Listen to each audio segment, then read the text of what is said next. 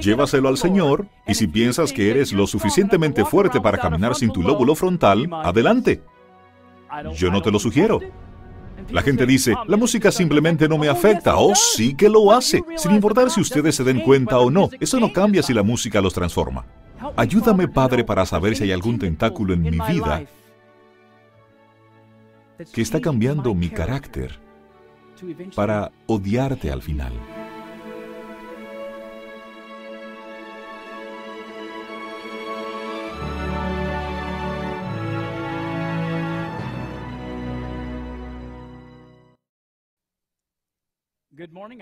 Buenos días, quisiera darles la bienvenida a la segunda sesión del seminario en 10 partes. ¿Cuántos de ustedes planean estar en este lugar para las siguientes partes? Esta tarde y mañana, alabados de Dios. Y les animo a invitar a sus amigos y a aquellos de ustedes que están viendo en todo el mundo. De hecho, nos enteramos anoche que estábamos transmitiendo a 240 lugares en todo el mundo desde este edificio. Así que quiero darle las gracias a la Iglesia de los Tres Ángeles por abrirnos sus corazones y sus puertas. ¡Qué bendición! Estamos teniendo un poco de dificultad técnica con la transmisión, así que oren por eso. Se lo agradeceremos. Este mensaje en particular se titula Opus, identificando la marca de la mente. Bueno, opus es un término musical, y por supuesto este es un seminario de música, por lo que queremos utilizar algunos términos musicales en nuestros títulos. Opus significa un trabajo artístico, especialmente uno a gran escala, una gran obra, una obra maestra. Y amigos, este sermón en particular es sobre la mente, y cuando Dios creó la mente humana, creo que fue un opus, una gran composición, una obra fantástica, una obra maestra confinada dentro de este pequeño cráneo que tenemos. Hay una batalla cósmica por ti y por mí. Hay dos bandos en guerra y están en guerra por nuestra alma y nuestra elección. Tenemos a Dios por un lado y tenemos a Satanás por el otro. Y ambos están atrayendo nuestros corazones. A veces el diablo fuerza, a veces el diablo obliga, pero Dios nunca hace eso. Dios solo corteja y atrae. De hecho, cuando lo comparamos, podemos ver que Dios quiere nuestro amor y adoración voluntarios. Satanás quiere nuestra adoración voluntaria o ignorante. ¿Se dan cuenta? Dios quiere que tomemos una decisión por Él, tomar una decisión que implica que queremos servir a Dios. Al diablo no le importa si lo escogemos voluntariamente. Él acepta incluso la opción por defecto cuando vivimos una vida mundana y por lo tanto recibe esa adoración. Así que no le importa si somos voluntarios o ignorantes. También están aquellos que voluntariamente adoran al diablo. Dios quiere nuestras mentes totalmente intactas y plenamente conscientes. ¿Pueden decir amén? Porque la realidad es que el diablo quiere, para ser exactos, provocar cortocircuitos en nuestras mentes y cegarnos. Así que Dios está en el negocio de cortejarnos, poner cosas maravillosas en nuestra vida y gente en nuestra vida y la verdad en nuestra vida. Y el diablo quiere poner todas las distracciones que puede en nuestra vida. Y este seminario se titula El dilema de la distracción.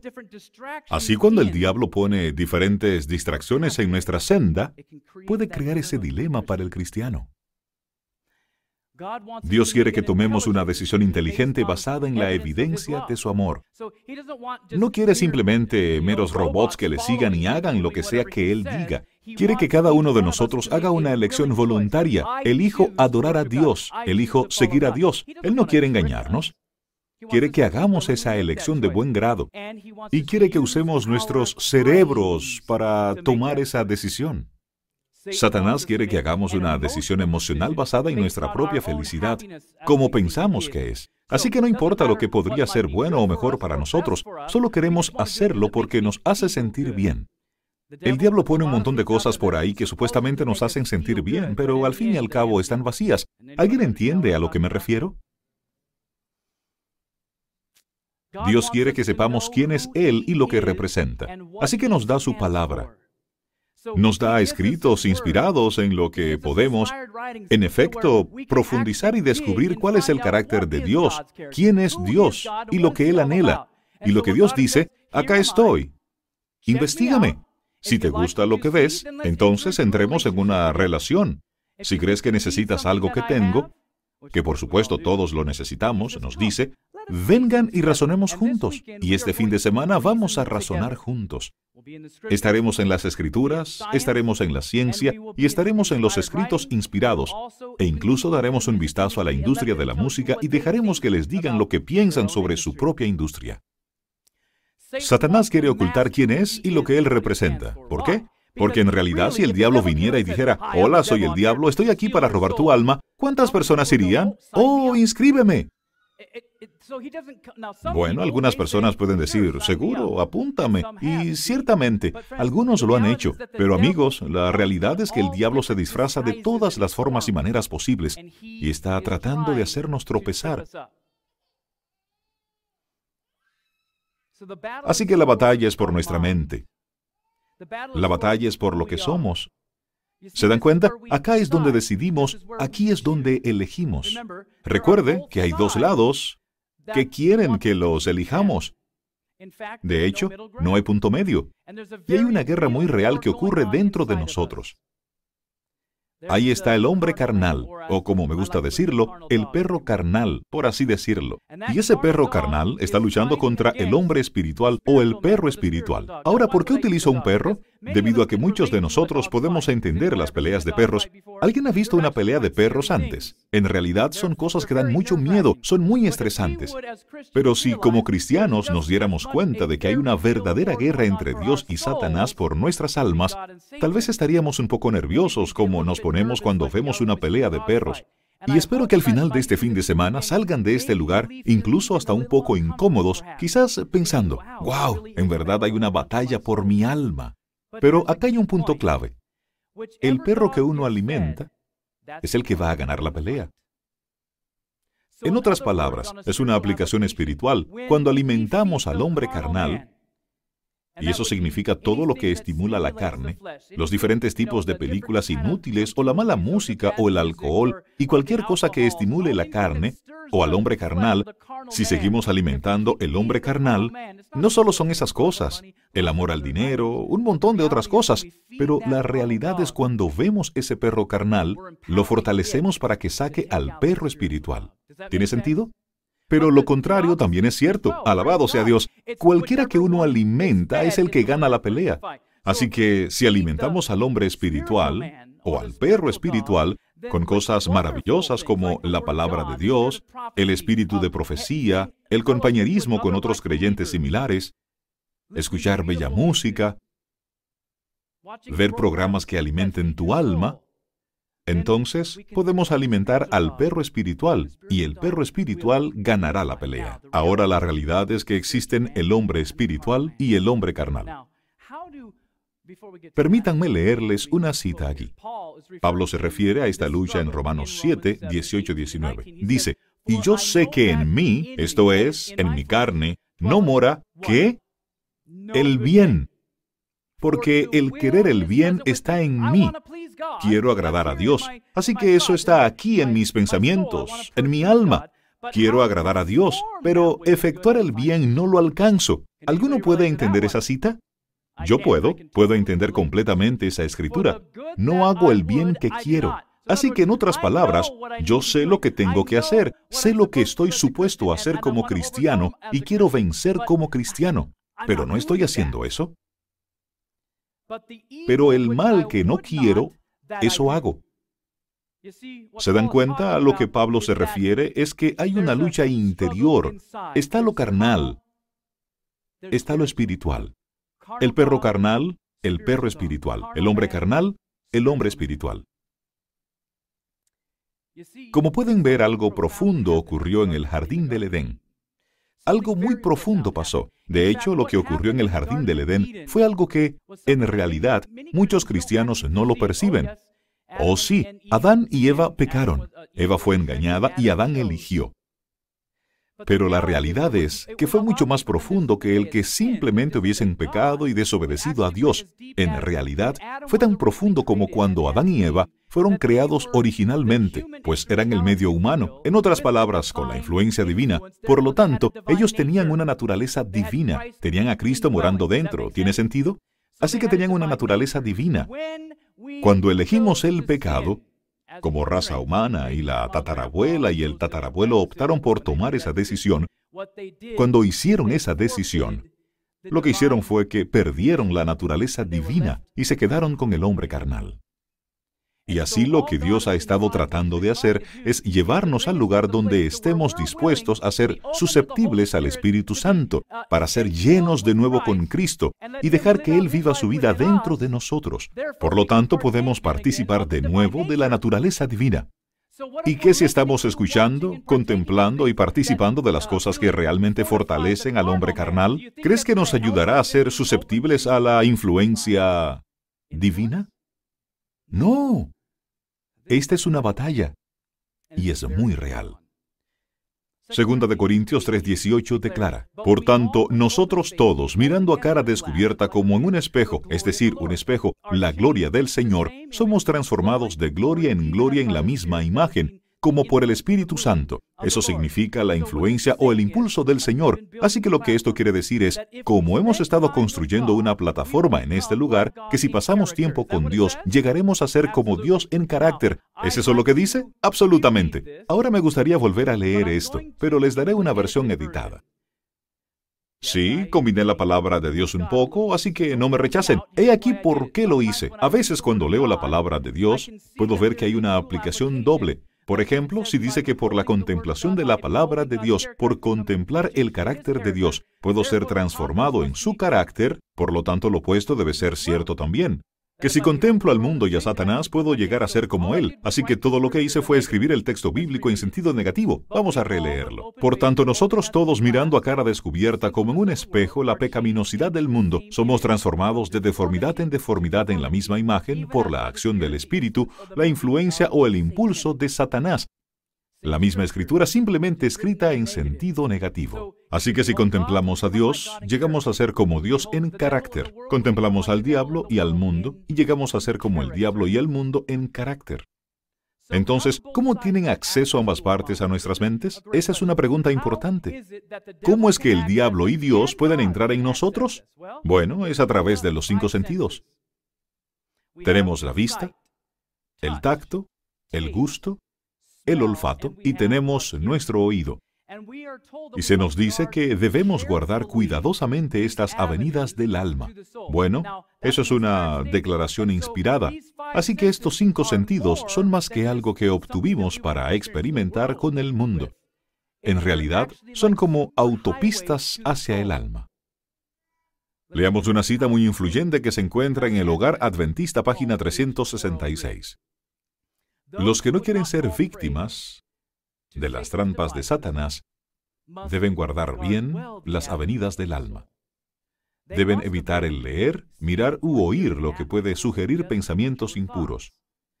No debe permitirse que la mente se espacie al azar en cualquier tema que sugiera el enemigo de nuestras almas. Así que pensemos en esto por un momento. Si estamos escuchando nuestra música de manera indiscriminada, por ejemplo, de hecho, eso es algo tan poderoso de la música. Cuando uno está viendo una película, o está viendo un documental, o está viendo algo en la televisión, uno tiene que involucrarse activamente en eso para ver lo que está pasando en realidad. Al menos uno tiene que mirarlo. Con la música uno puede estar en cualquier lugar y en todas partes, incluso si uno está trabajando o ejercitándose o conduciendo en su automóvil o está en casa pasando la aspiradora, no importa. Uno puede tener la música en todas partes. Y piensen en esto. Si estamos escuchando el tipo equivocado de cosas en carácter, ¿qué decía la cita? No debe permitirse que la mente se espacie al azar en cualquier tema que sugiera el enemigo de nuestras almas. Así que si estamos escuchando las cosas equivocadas, el enemigo nos está sugiriendo en esa música. La gente dice, yo no escucho música satánica, solo escucho toda la música pop que hay por ahí. No escucho el death metal porque eso es satánico. Pero ¿creen ustedes que el diablo solo actúa a través de ese tipo de género? No, y eso es lo que lo hace tan traicionero al respecto. El diablo en realidad actúa a través de muchos géneros diferentes. Un género es un tipo de música, una clasificación de la música. Así lo que el diablo hará muchas veces es que solo estamos escuchando diferentes tipos de canciones que están poniendo todos estos pensamientos en nuestra mente y nos preguntamos por qué estamos insatisfechos con nuestra pareja, nos preguntamos por qué estamos insatisfechos con nuestra vida y nuestro trabajo, por qué estamos escuchando cosas que engendran sensualidad o engendran codicia. El enemigo de las almas nos sugiere todas estas cosas. ¿Tiene sentido? Vamos a despejar esto este fin de semana y será muy claro para ustedes. Continuamos leyendo. El corazón debe ser, de vez en cuando, vigilado. ¿Es eso lo que dice?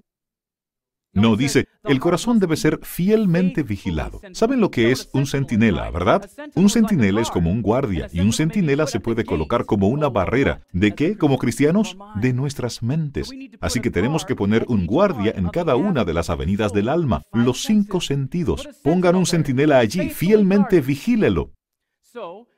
Así que la cita dice, el corazón debe ser fielmente vigilado. Eso significa constantemente vigilado o males de afuera despertarán males de adentro. En otras palabras, el perro carnal será estimulado y el alma vagará en tinieblas. Ahora la batalla es por la mente. ¿Por qué la batalla es por la mente? Bueno, porque esta es la esencia de lo que somos. Y si esto es realmente lo que somos, ¿no creen que Dios quiere impactarla? Absolutamente. ¿Creen ustedes que el diablo quiere impactarla? Definitivamente. Ahora bien, esta es una historia asombrosa. La increíble historia de Phineas Gage. ¿Alguien ha oído esta historia antes? Algunos de ustedes. Esto les sorprenderá. Bueno, hablando de la mente y lo que podría suceder si tenemos una parte de la mente deteriorada. Phineas Gage era un trabajador del ferrocarril de Vermont de 25 años de edad. Para ser exactos, esta es una foto de él. Él era un capataz y trabajaba con una barra de hierro de tres pies de largo y 14 libras de peso. Y su trabajo, cuando los obreros estaban limpiando para colocar las vías férreas e iban a través de todos estos terrenos accidentados y tenían que perforar estos agujeros en la roca y volcaban este tipo de pólvora granulada allí dentro, ponían una carga allí, la apisonaban con arena, todos se alejaban y volaba la roca y la despejaba. Ellos hacían eso día tras día, todos los días. Un día sucedió algo y Phineas no se dio cuenta que el orden de las cosas no había ocurrido adecuadamente. Su trabajo consistía en hacer volar la roca y lamentablemente nadie puso el relleno de arena. Y cuando descendió y golpeó el costado de esa roca, no había arena apisonada. Se encendió la chispa y explotó. De hecho, la varilla fue impelida a través de su cráneo. Se introdujo a través de su mejilla y salió por la parte superior de la cabeza. Aterrizó, dicen algunos, aproximadamente a unos 30 metros detrás de él. ¡Boom! ¡Pap! Y él simplemente se desplomó. ¿Quieren saber lo que es sorprendente de esta historia? Él vivió para contarlo. Increíble. Eso había afectado la parte frontal del cerebro que se llama el lóbulo frontal. Y este fin de semana vamos a hablar mucho sobre el lóbulo frontal. Este es el cráneo real de Phineas acá. En realidad ahora pueden ir a verla en un museo si quieren y pueden notar en su frente, en este lugar, pueden ver que hay una chapa que falta. Bueno, hizo volar por los aires esta pequeña chapa y dañó la parte posterior de la cavidad orbital. Y dañó toda su frente y aún así vivió para contarlo. Esto es lo que escribió su médico de cabecera, el Dr. Harlow. Él escribió, Gage era impredecible, irreverente, dando rienda suelta a veces en el lenguaje más grosero. Escuchen, que no era previamente su costumbre. Antes era conocido como un hombre honesto, un hombre cristiano, alguien que estimaba a sus amigos y a sus compañeros mejores que otros, y era precisamente un gran hombre, honesto, impaciente ante el control o el consejo cuando entraba en conflicto con sus deseos. Un niño en su capacidad intelectual y demostraciones tiene las pasiones animales de un hombre fuerte. Antes de su lesión, aunque no entrenado en la escuela, poseía una mente bien equilibrada. Así que la realidad es que fue cambiado radicalmente, su carácter fue cambiado y pasó de ser un chico normal, feliz y saludable a tener ataques de rabia. De hecho, después de esto, ni siquiera quería salir más con sus amigos y se dedicaba a las obscenidades más groseras. Finalmente abandonó la iglesia y a su esposa y se fue y se unió a un circo como un fenómeno del mismo. El neurólogo, el doctor Paul McLean, escribió esto en relación con los lóbulos límbicos. Ahora entiendan que estamos empezando a hablar sobre el lóbulo frontal. Volveremos a eso un momento, pero hay otra sección del cerebro llamada sistema límbico. Los lóbulos límbicos regulan las emociones relacionadas con los cuatro instintos primarios o bases. Por ejemplo, antes de la lesión de Phineas Gage, si alguien se acercaba y le provocaba, no había problemas, porque los lóbulos límbicos no asumían el control, debido a que estaban sujetos al lóbulo frontal que funcionaba correctamente. Porque el lóbulo frontal es el centro de control. ¿Tiene sentido? Esto es clave, amigos. El lóbulo frontal es el centro de control. Así que lo que sucede en un lóbulo frontal sano y moral cuando alguien nos provoca y uno dice, no, tengo que retroceder y ser semejante a Cristo aquí. El reto es, si tenemos un lóbulo frontal limitado, y alguien nos provoca, entonces nos levantamos y podríamos querer pelear o podríamos querer huir a la luz de la responsabilidad. También podríamos querer ser glotones y cuando nos dice que hay que parar, el lóbulo frontal dice, Cristian, basta, has estado comiendo demasiado. No, no, no, no, quiero comer porque quiero comer y me alimentaré porque los lóbulos límbicos toman el control. ¿Entienden? Esto es a grandes rasgos cómo funciona todo esto pero para nuestros propósitos esto servirá. O la fornicación, otro instinto primario o base, como lo llama el doctor. Así que sucede en un lóbulo frontal moral que esté dañado, si quiere salir y fornicar, lo hará porque el lóbulo frontal no está diciendo, no, espera un minuto, estás casado, eres cristiano, no hagas eso. En este sentido, la mente de Phineas Gage fue cambiada radicalmente, tan decididamente que sus amigos y conocidos decían que ya no era Gage, ya no sabemos siquiera quién es este tipo. ¿Alguna vez han dicho sobre algún joven, tal vez un cónyuge, tal vez un miembro de la familia? Ya ni siquiera sé quién es esta persona. Los padres se me acercan y me dicen, ¿por qué crees que mis hijos son unos malcriados? Bueno, no sé. Quiero decir que es una pregunta importante. Mis hijos son tan rebeldes, mis hijos son tan locos, y leen toda esta lista y antes de que te des cuenta, puedes sentarte y hacerles una pequeña entrevista. Y entonces no es difícil razonar de la causa al efecto de que estos jóvenes están sentados acá escuchando todas las cosas de la rebelión y por la contemplación están siendo cambiados. En realidad, no es difícil de entender. Así es como funciona la mente. Así que la batalla es verdaderamente por la mente. Y siendo que el diablo no nos puede realizar una lobotomía frontal, así es como se llama, una lobotomía, la eliminación de cierto lóbulo del cerebro, como no nos puede hacer una lobotomía frontal, como lo hizo con Gage, si se quiere, ha inventado muchas otras formas que básicamente puede hacer lo mismo. Y adivinen qué, ciertos tipos de música nos hacen básicamente una lobotomía frontal. El diablo sabe cómo encantar a la mente. Él sabe cómo provocar un cortocircuito en los lóbulos frontales con música. Esta es una declaración muy poderosa. Testimonios para la Iglesia, página 435. Satanás sabe qué órganos estimular para incitar, monopolizar y cautivar la mente para que no sientan la necesidad de Cristo. El anhelo espiritual del alma que busca el conocimiento divino y el crecimiento en la gracia es inexistente. Así que lo que está diciendo en este lugar es que el diablo sabe cómo encantar a la mente hasta el punto de que ni siquiera sintamos más necesidad de Cristo. Recuerden que hablamos de las batallas por la mente, que es lo que estamos explorando esta mañana. Y en gran medida es el lóbulo frontal. Verán aquí, este es el lóbulo frontal. De hecho, nosotros, como seres humanos, tenemos el lóbulo frontal moral más grande que la de cualquier criatura en este planeta. Alrededor de un tercio del cerebro está compuesto por el lóbulo frontal moral. Para que tengan una idea, los perros tienen, creo, de un 7 a un 11%. Y los gatos tienen de 2 a 4%. Es por eso que a veces son tan ariscos. Puede ser que usted consiga un gato que tenga un lóbulo frontal un poco más grande. Y esos son muy buenos guardianes. De lo contrario, son como, ¿quién eres? bueno, lo que sea. Me encantan los gatos. Y le agrado a los gatos, pero soy alérgico y soy como un imán para los gatos. Donde quiera que voy, cuando viajo por todo el mundo, me siento en los hogares de las personas y el gato sale. ¿Son alérgicos? Pues sí, tengo una alergia a los gatos. Bueno, ustedes nunca, nunca, nunca los ven. Cuando vienen invitados, los gatos nunca salen. Entonces de repente el gato sale y termina sobre mí acariciándome y me dice, hola, ¿cómo estás? Y me dicen, nunca antes hemos visto a nuestro gato hacer eso. Soy un imán para gatos. Aparentemente esos gatos tienen grandes lóbulos frontales. Así que la batalla es por la mente. ¿Por qué? Porque este es el centro de control. La batalla es por el lóbulo frontal específicamente, no solo por la mente en general. Ahora es por el lóbulo frontal. Es el centro de control. Esta es la parte del cerebro que resuelve problemas. Esta es la sede del razonamiento.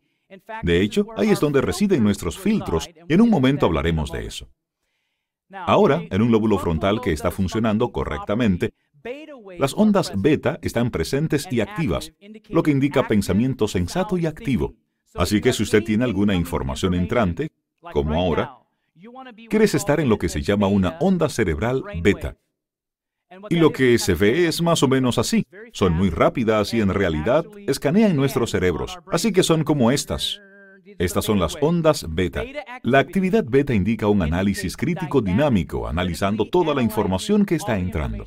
Así que si usted está contemplando algún programa, si usted está en una iglesia, si está escuchando música, usted quiere estar contemplando con su lóbulo frontal moral en una capacidad beta, en un estado beta.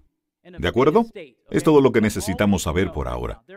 Hay muchos otros estados en los que la mente puede entrar, pero están también las ondas alfa, y las ondas alfa son un poco lentas, como algunos de ustedes podrían estar entrando en un estado alfa ahora mismo porque no obtuvieron tanto sueño y están con sueño y cansados. Alfa es estupendo. Las ondas alfa son como cuando ustedes van a la naturaleza, se sientan fuera cerca del murmullo del agua, de un arroyo o algo así, y de repente hacen esto. Ah, tiene ese efecto relajante. Se sientan allí y se relajan. Ustedes están en un estado alfa. Alfa es maravilloso y a lo largo de un día, un día cualquiera, oscilaremos entre la actividad cerebral beta y la actividad cerebral alfa. Ahora bien, ¿por qué es esto importante en un seminario de música? Porque amigos, si estamos analizando críticamente la información entrante, podemos aceptarla como cristiana o podemos rechazarla como cristiana. ¿Amén?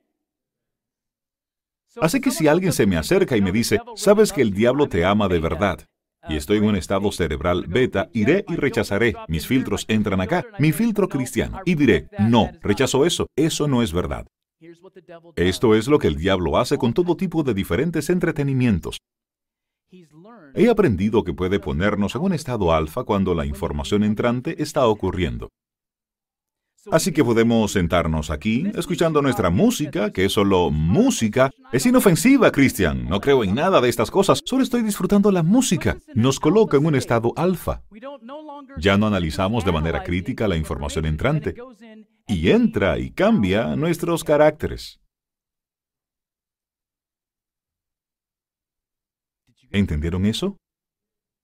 Así que este es el meollo del asunto. Si tenemos información entrante, de hecho, lo que es sorprendente acerca de la diferencia entre la meditación oriental y el yoga, sentados ahí diciendo Om, lo que ocurre es que aprendes a colocarte a ti mismo en un estado alfa, por lo que te deshaces de tu razonamiento y de tu lógica, lo pones a un lado y decimos, ah, estamos en alfa. Y entonces el diablo viene y susurra en nuestros oídos. La diferencia entre esa clase de meditación y meditar en la palabra de Dios o incluso orar a Dios, obtienes el mismo efecto relajante exacto. Se han realizado estudios sobre esto. Pero uno mantiene su cerebro intacto. La actividad beta. Así que el punto es, cada vez tenemos información entrante que podría afectar nuestra alma. Necesitamos estar en una fase beta y a medida que avanzamos a través de esto les quedará claro. Porque hay ciertos elementos en la música que pueden colocarnos en un estado alfa y eso puede ser una cosa muy peligrosa. ¿Se entiende hasta acá? Bien. Ahora, cuando estamos en un estado alfa y esa información entrante está pasando, todo lo que entra viene sin interpretación. Sin el filtro del lóbulo frontal, nuestros poderes de razonamiento han sido pasados por alto en gran medida. La ciencia moderna ha demostrado que las drogas ilegales dañan el lóbulo frontal. Esa es la razón por la que las personas que dicen, hombre, nunca me he involucrado en esa clase de actividades, nunca he hecho eso antes, nunca he salido y he estado con X cantidad de gente que no debiera haber estado de manera íntima, no sé lo que pasó. Bueno, ellas tomaron las drogas e inhibieron el lóbulo frontal y el sistema límbico se hizo cargo y ellas están como, hombre, realmente quiero hacer esto, esto estará genial y hacemos una mala elección. Así que las drogas ilegales, y ninguno de nosotros discutirá eso, algunos medicamentos recetados pueden dañar o inhibir el lóbulo frontal en verdad. Tengan cuidado, el alcohol, la cafeína, la nicotina, aquí es donde dejo de caerles bien a algunas personas, pero el alcohol, la cafeína, la cafeína, de paso, dije cafeína, Ok, la cafeína, no sabía si eso había salido todavía, pero el alcohol, la cafeína y la nicotina. Nosotros como cristianos no discutimos por el alcohol o la nicotina, pero queremos argumentar a favor de la cafeína. Llévaselo al Señor y si piensas que eres lo suficientemente fuerte para caminar sin un lóbulo frontal, adelante. No lo sugiero. Porque hay un diablo ahí fuera diciendo, oh, pongamos algo más de información acerca de mí en él.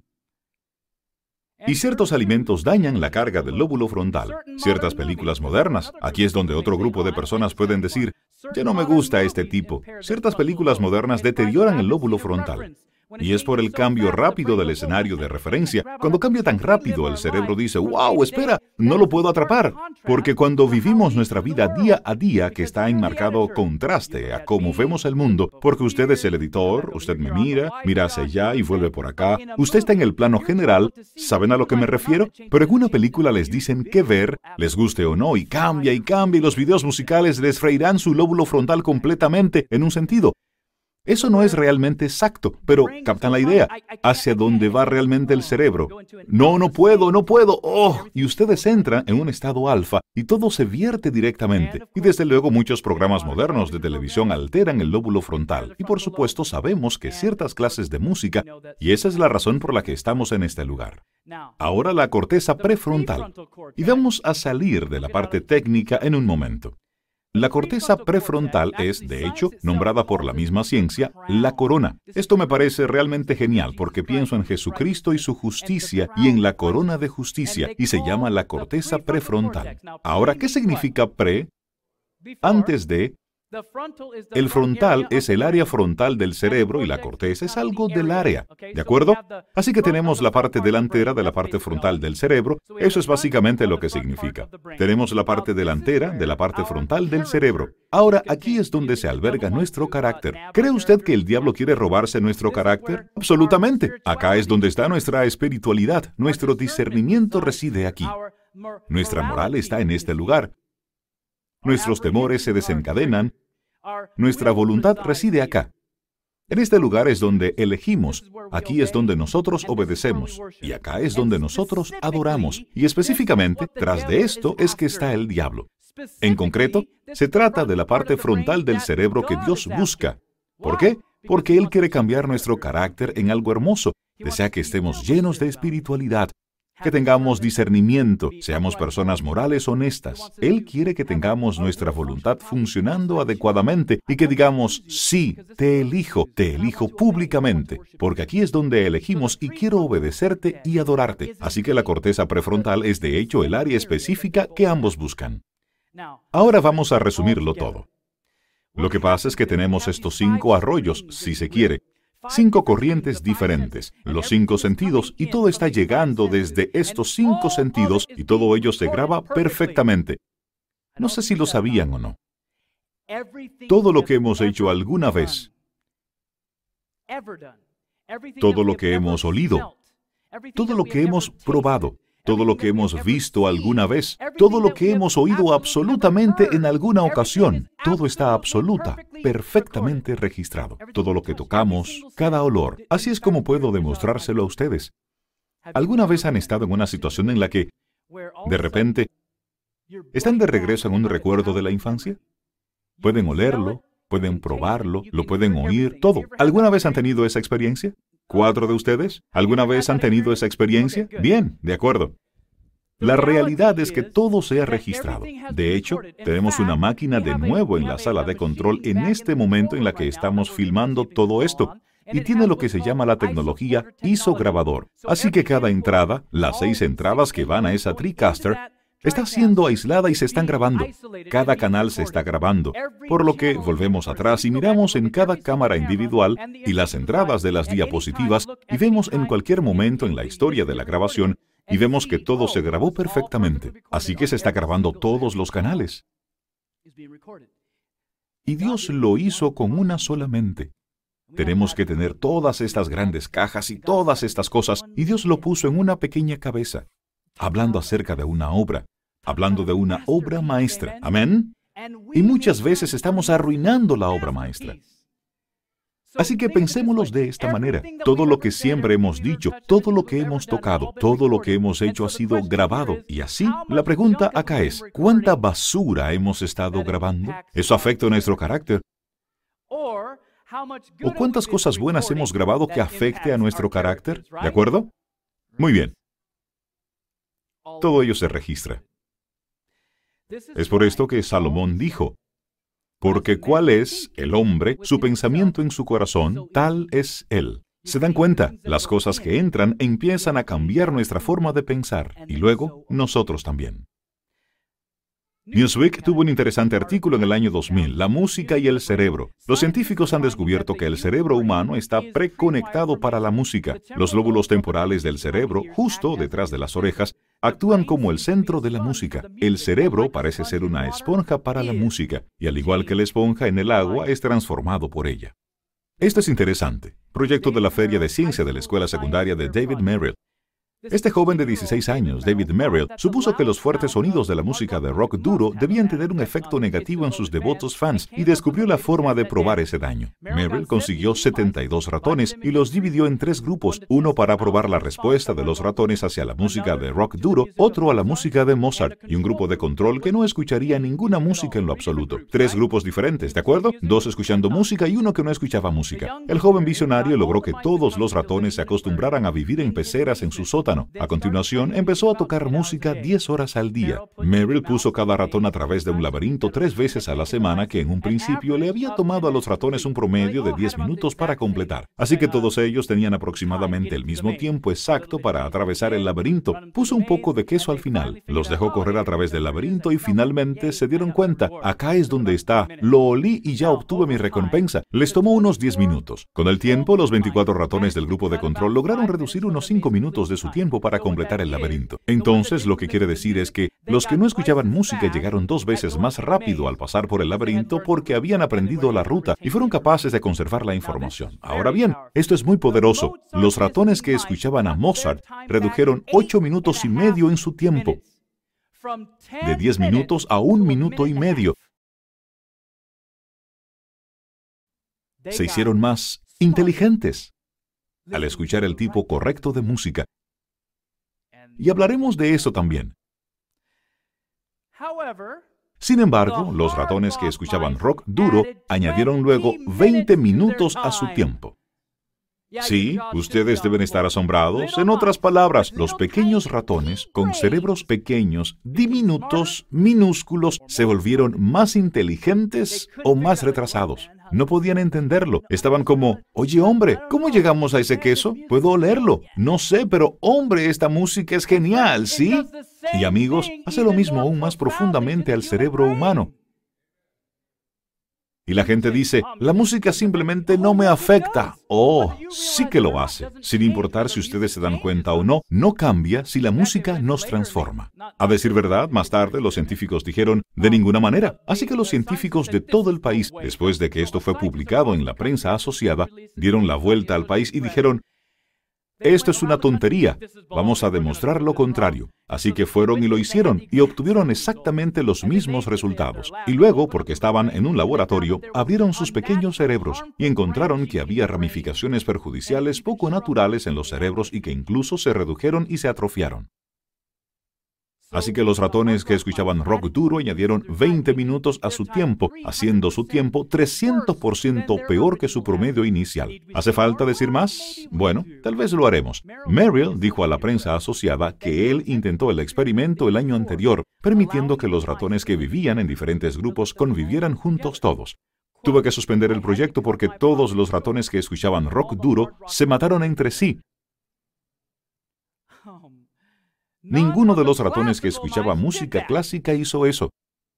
Está bien, así que ratoncitos pequeños, ratones diminutos, con cerebros pequeños, diminutos, minúsculos, si su carácter se pudo cambiar de ¿en dónde está el queso? a voy a matarte, ¿qué creen que va a pasar con nosotros los humanos? Oh, esos son ratones, Christian. Ok, bueno, hablemos de un ser humano. ¿Alguien ha oído hablar de Patricia Hearst? Ella era de una familia rica, una familia con una empresa editora. En 1974, ella era una chica feliz y saludable y proseguía su vida. Fue secuestrada por el ejército simbionés de liberación. Poco después de eso, les estaba ayudando a robar bancos. ¿Cómo fue que se transformó? Bueno, el doctor William Sargent, el mayor experto británico en el lavado de cerebro, examinó a Patricia Hearst. Ella era una víctima involuntaria de una conversión forzada o lavado de cerebro. Según Sargent, una persona cuyo sistema nervioso está bajo constante presión puede inhibirse y mostrar actividad cerebral paradójica. El mal se convierte en bien y viceversa. ¿Cómo se hace esto? Bueno, y eso es exactamente lo que argumenta Sargent. Esto es exactamente lo que ocurrió. Le ocurrió precisamente a Patricia Hearst. Aquí está lo que dijo. Su sistema nervioso se mantuvo en tensión máxima por la reproducción continua de música rock a todo volumen. Lo que hicieron fue que la metieron en una habitación, reprodujeron esta música, transformaron su alma rápidamente y ella estaba por ahí pensando que robar bancos con ellos era una buena idea. Así que no me digan, eso fue un experimento con ratones. Amigos, el diablo nos está obligando a convertirnos a muchos de nosotros incluso en la iglesia. Jimi Hendrix, un líder de una banda de rock psicodélico muy popular en los años 60 y 70, fue elegido por sus pares en varias revistas como el más grande guitarrista de la historia. He aquí lo que dijo. Uno puede hipnotizar a la gente con la música, y cuando los tiene en su punto más débil, tal vez el alfa, podemos predicarles a su subconsciente lo que queremos decir. Usted ve, la industria de la música lo comprende, la ciencia lo entiende, pero a veces los cristianos no quieren entenderlo porque queremos lo que deseamos sea que le guste a Dios o no. Esto es interesante. Los huevos están listos, Din. Un reciente capricho adolescente era de llevar huevos crudos a conciertos de rock, colocándolos al pie del escenario. A mitad del concierto los huevos podían comerse duros como resultado de la música. Sorprendentemente, pocos fanáticos del rock se preguntaban lo que la misma música podía estar haciendo a sus cuerpos. Los doctores Daniel y Bernadette Skubik, en uno de sus estudios, han comprobado que cualquier música que contiene frecuencias bajas fuertes, como las que escuchamos en los aeropuertos o en los sitios de construcción, es considerada como un drenaje del cerebro. El rock, hip hop y pop caen en esta categoría, a causa de los torrenciales bajos de guitarra y otros fuertes sonidos graves. Y estos son neurocientíficos diciendo, interesante, fuertes sonidos graves, mm, mm, mm, retumbando, realmente drenan el cerebro. El doctor Alfred Tomatis descubrió que la música que contiene alta frecuencia ayuda a que el cerebro se recargue. Esta mañana, cuando los Cats y los Neblats tocaban estos instrumentos de cuerda, de hecho, el violín resulta ser uno de los instrumentos de cuerda de más alta frecuencia, creo que la más alta, y en esas cuerdas el violín tiene aproximadamente de 5.000 a 8.000 hercios, vibraciones. De hecho, esas recargan su cerebro. Así que tal vez el tipo que toca el violín o la mujer que toca el violín recargarán su cerebro, mientras que el tipo sentado en su coche diciendo, mm, mm, mm", está en realidad drenando su cerebro. No es de extrañar que los Nebels y los Skets siempre tengan tanta energía. Cuanto mayor sea la frecuencia, más se recarga el cerebro, entre 5000 Hz y 8000 Hz. La música de Mozart, por ejemplo, contiene más de estas frecuencias que cualquier otro compositor. Así que la ciencia está demostrando que la música, al igual que las frecuencias solas, es capaz de afectarnos fisiológicamente. De hecho, acabamos de celebrar un seminario de recuperación de la depresión en nuestra pequeña iglesia en las montañas, en East Mountain, y una de las recetas del Dr. Nitley es que escuchemos música clásica porque él entiende estas cosas. A decir verdad, acabo de escuchar un testimonio anoche de la esposa de mi propio pastor. Ella dijo, cuando empezamos a tocar música clásica en nuestra casa, todo el mundo empezó a ponerse más feliz. Había menos discusiones, incluso entre mis hijos.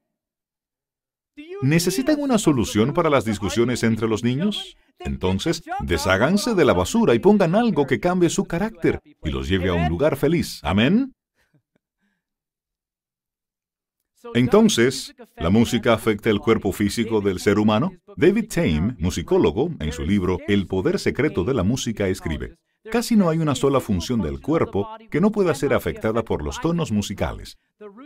Las raíces de los nervios auditivos están más ampliamente distribuidas y poseen más amplias conexiones que las de cualquier otro nervio en el cuerpo. Dios nos creó como seres musicales, mis amigos y los nervios auditivos están más ampliamente distribuidos que cualquier otro sistema nervioso en nuestro cuerpo. ¿Por qué? Porque Dios sabe el poder y la belleza de la música para incluso afectar a nuestra alma. Yo había citado aquí donde dice que Lucifer estaba allí con los ángeles y los acordes de música celestiales ascendieron en veneración y adoración a Dios, y Lucifer casi se convirtió por un momento, y estoy parafraseando, y su corazón estaba con ellos en la adoración a Dios. Entonces dijo, ¿qué? Espera un minuto, ¿qué estoy haciendo? Y se comprometió al gran conflicto. La música del cielo tiene un poder increíble. Sin embargo, la música del cielo no forzará una conversión sobre nosotros, pero la música del diablo lo hará. ¿Tiene esto sentido? ¿Es esto intrigante para los oídos de ustedes? Amén. Alabado sea Dios. Las investigaciones han demostrado que la música afecta la digestión. En realidad, usted mismo puede ocasionarse la indigestión o ayudar a la digestión.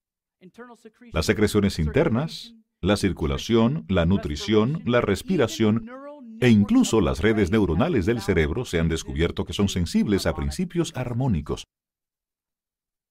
Puede subir o bajar nuestra presión arterial. Se trata de un medicamento increíble para la presión arterial, escuchar los géneros correctos de música.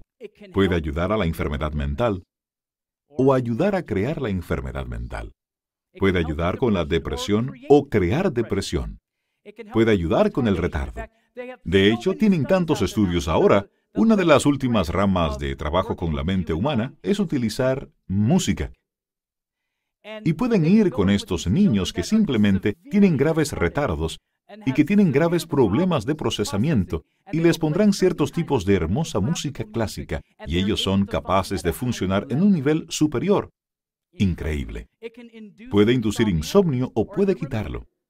En realidad puede cambiar su metabolismo, acelerarlo o retardarlo. Puede afectar a nuestra energía muscular, Hicieron una prueba en la que tenían chicos solo sosteniendo pesas, y creo que las estaban sosteniendo de esta manera o algo así y estaban sosteniendo, creo que era 40 libras. Ellos fueron capaces de sostener 40 libras mientras estaban escuchando música clásica y pudieron sostenerla allí por un tiempo muy largo. Y luego pusieron 40 libras en sus manos y colocaron música de rock duro y apenas pudieron mantenerlas así durante poco tiempo. En realidad afecta la energía muscular, así que si usted realmente desea llegar a ser musculoso, si usted es un tipo que quiere hacer ejercicios, lo peor que podría hacer es estar ejercitándose mientras está escuchando la basura que ellos tocan en el gimnasio típico. Póngase sus iPods, póngase algo que recargue su cuerpo y antes de que se den cuenta estarán como ¡boom! ¿Verdad? Pero no sabemos de estas cosas, por lo que trabajamos en contra de ellas porque uno cree que esas cosas solo lo mejora. Bueno, usted puede darle una liberación de adrenalina, pero está debilitando sus músculos. Muy interesante. Es tan poderoso, en realidad, influye en nuestra digestión y muchas, muchas cosas más. De hecho, el musicólogo Julio Porney afirma, puede que sea capaz de hacer todas estas cosas con más éxito que cualquier otros estimulantes que producen esos cambios en nuestros cuerpos. En otras palabras, lo que está diciendo es que ustedes podrían utilizar la música de una manera apropiada y les afectará de diferentes maneras, incluso con más fuerza que las drogas. Poderoso. Es un hecho bien establecido que el cuerpo humano y la mente pueden ser controlados y modificados con la música. Muchos estudios científicos y médicos han demostrado esto de forma concluyente. El tremendo efecto de la música sobre la fisiología humana y la anatomía es profundo. ¿Alguien ha oído hablar de Federico Chopin? Era un pianista y compositor de 10 años de edad. Fue convocado para tocar para el gran duque Constantino, gobernador de Polonia. La música de Chopin controlaba sus ataques,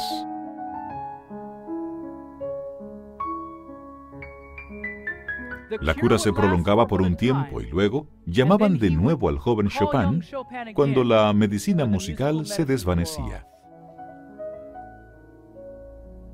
Esta pieza fue escrita para el gobernador de Polonia, porque estaba teniendo problemas con convulsiones, y cuando Chopin era invitado a venir, dejaba de tenerlas, y luego se prolongaba incluso durante un tiempo después. Eso es impactante.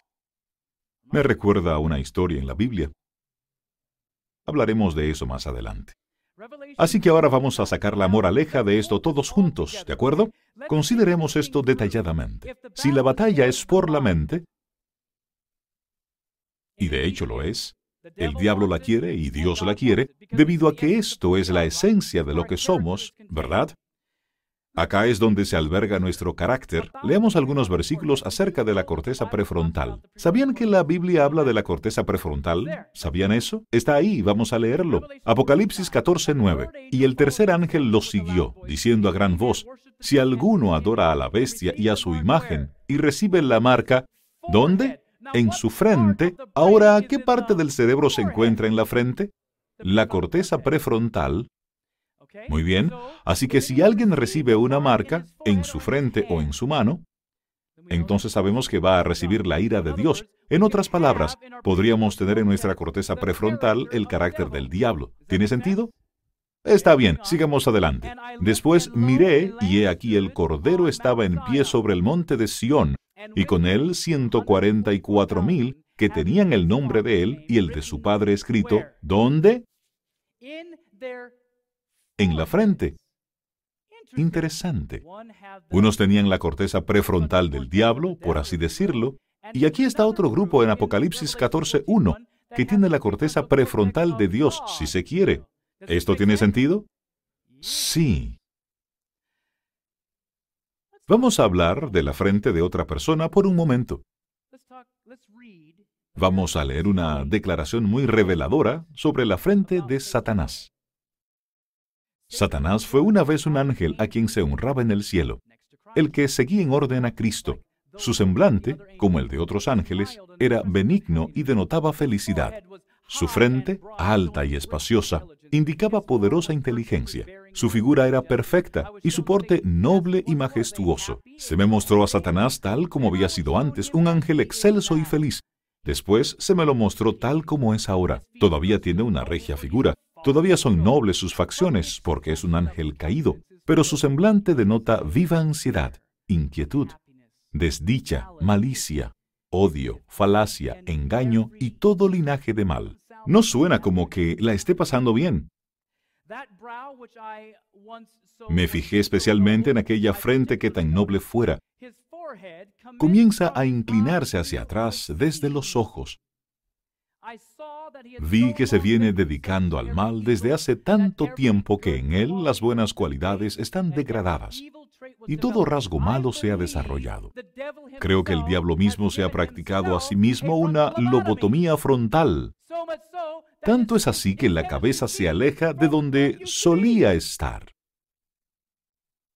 Así que no le importa sacar las mujeres o los niños o los animales porque no tiene una brújula moral y eso es exactamente lo que quiere hacerles a ustedes y a mí. Quitarnos nuestra brújula moral para que nos convirtamos en un animal como Él. Y yo digo, no. Pero yo y mi casa, por la gracia de Dios, serviremos a Jehová. Sus ojos astutos y sagaces denotaban profunda penetración.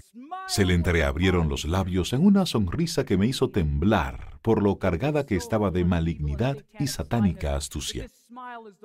Así se sonríe siempre que está por asegurarse una víctima. Y cuando la sujeta en sus lazos, esa sonrisa se vuelve horrible. Está sentado allí, literalmente diciendo, ¡Ja, ja, ja, ja! ¡Los tengo! Y amigos, la realidad es que el diablo no solo está en nuestros coches, a veces no está solo en nuestros lugares de trabajo o en las tiendas. A veces no solo está en nuestras casas o en nuestros iPods. A veces, a veces el diablo con su música está incluso en la casa de Dios. ¿Qué hace eso al corazón de Dios? Traemos las fiestas paganas babilónicas, por así decir, y los servicios de culto paganos a la casa del Creador Todopoderoso.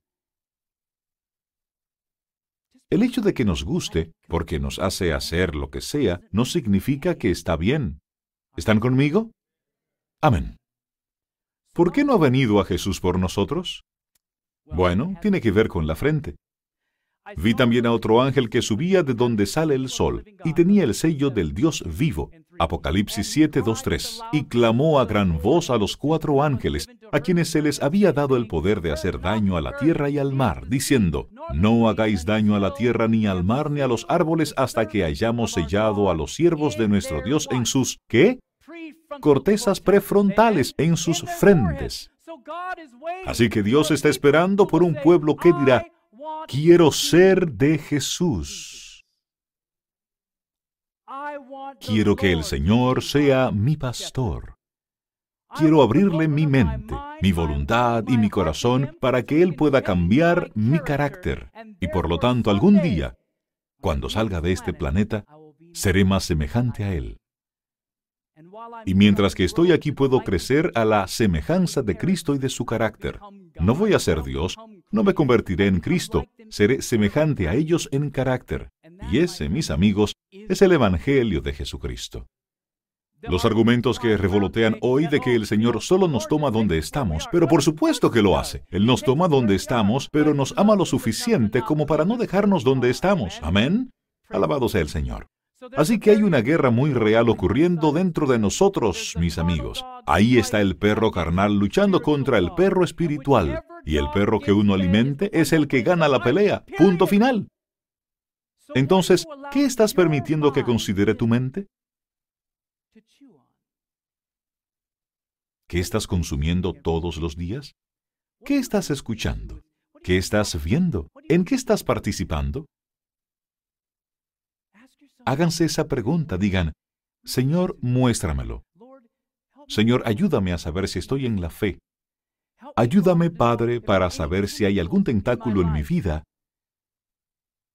que está cambiando mi carácter para odiarte al final.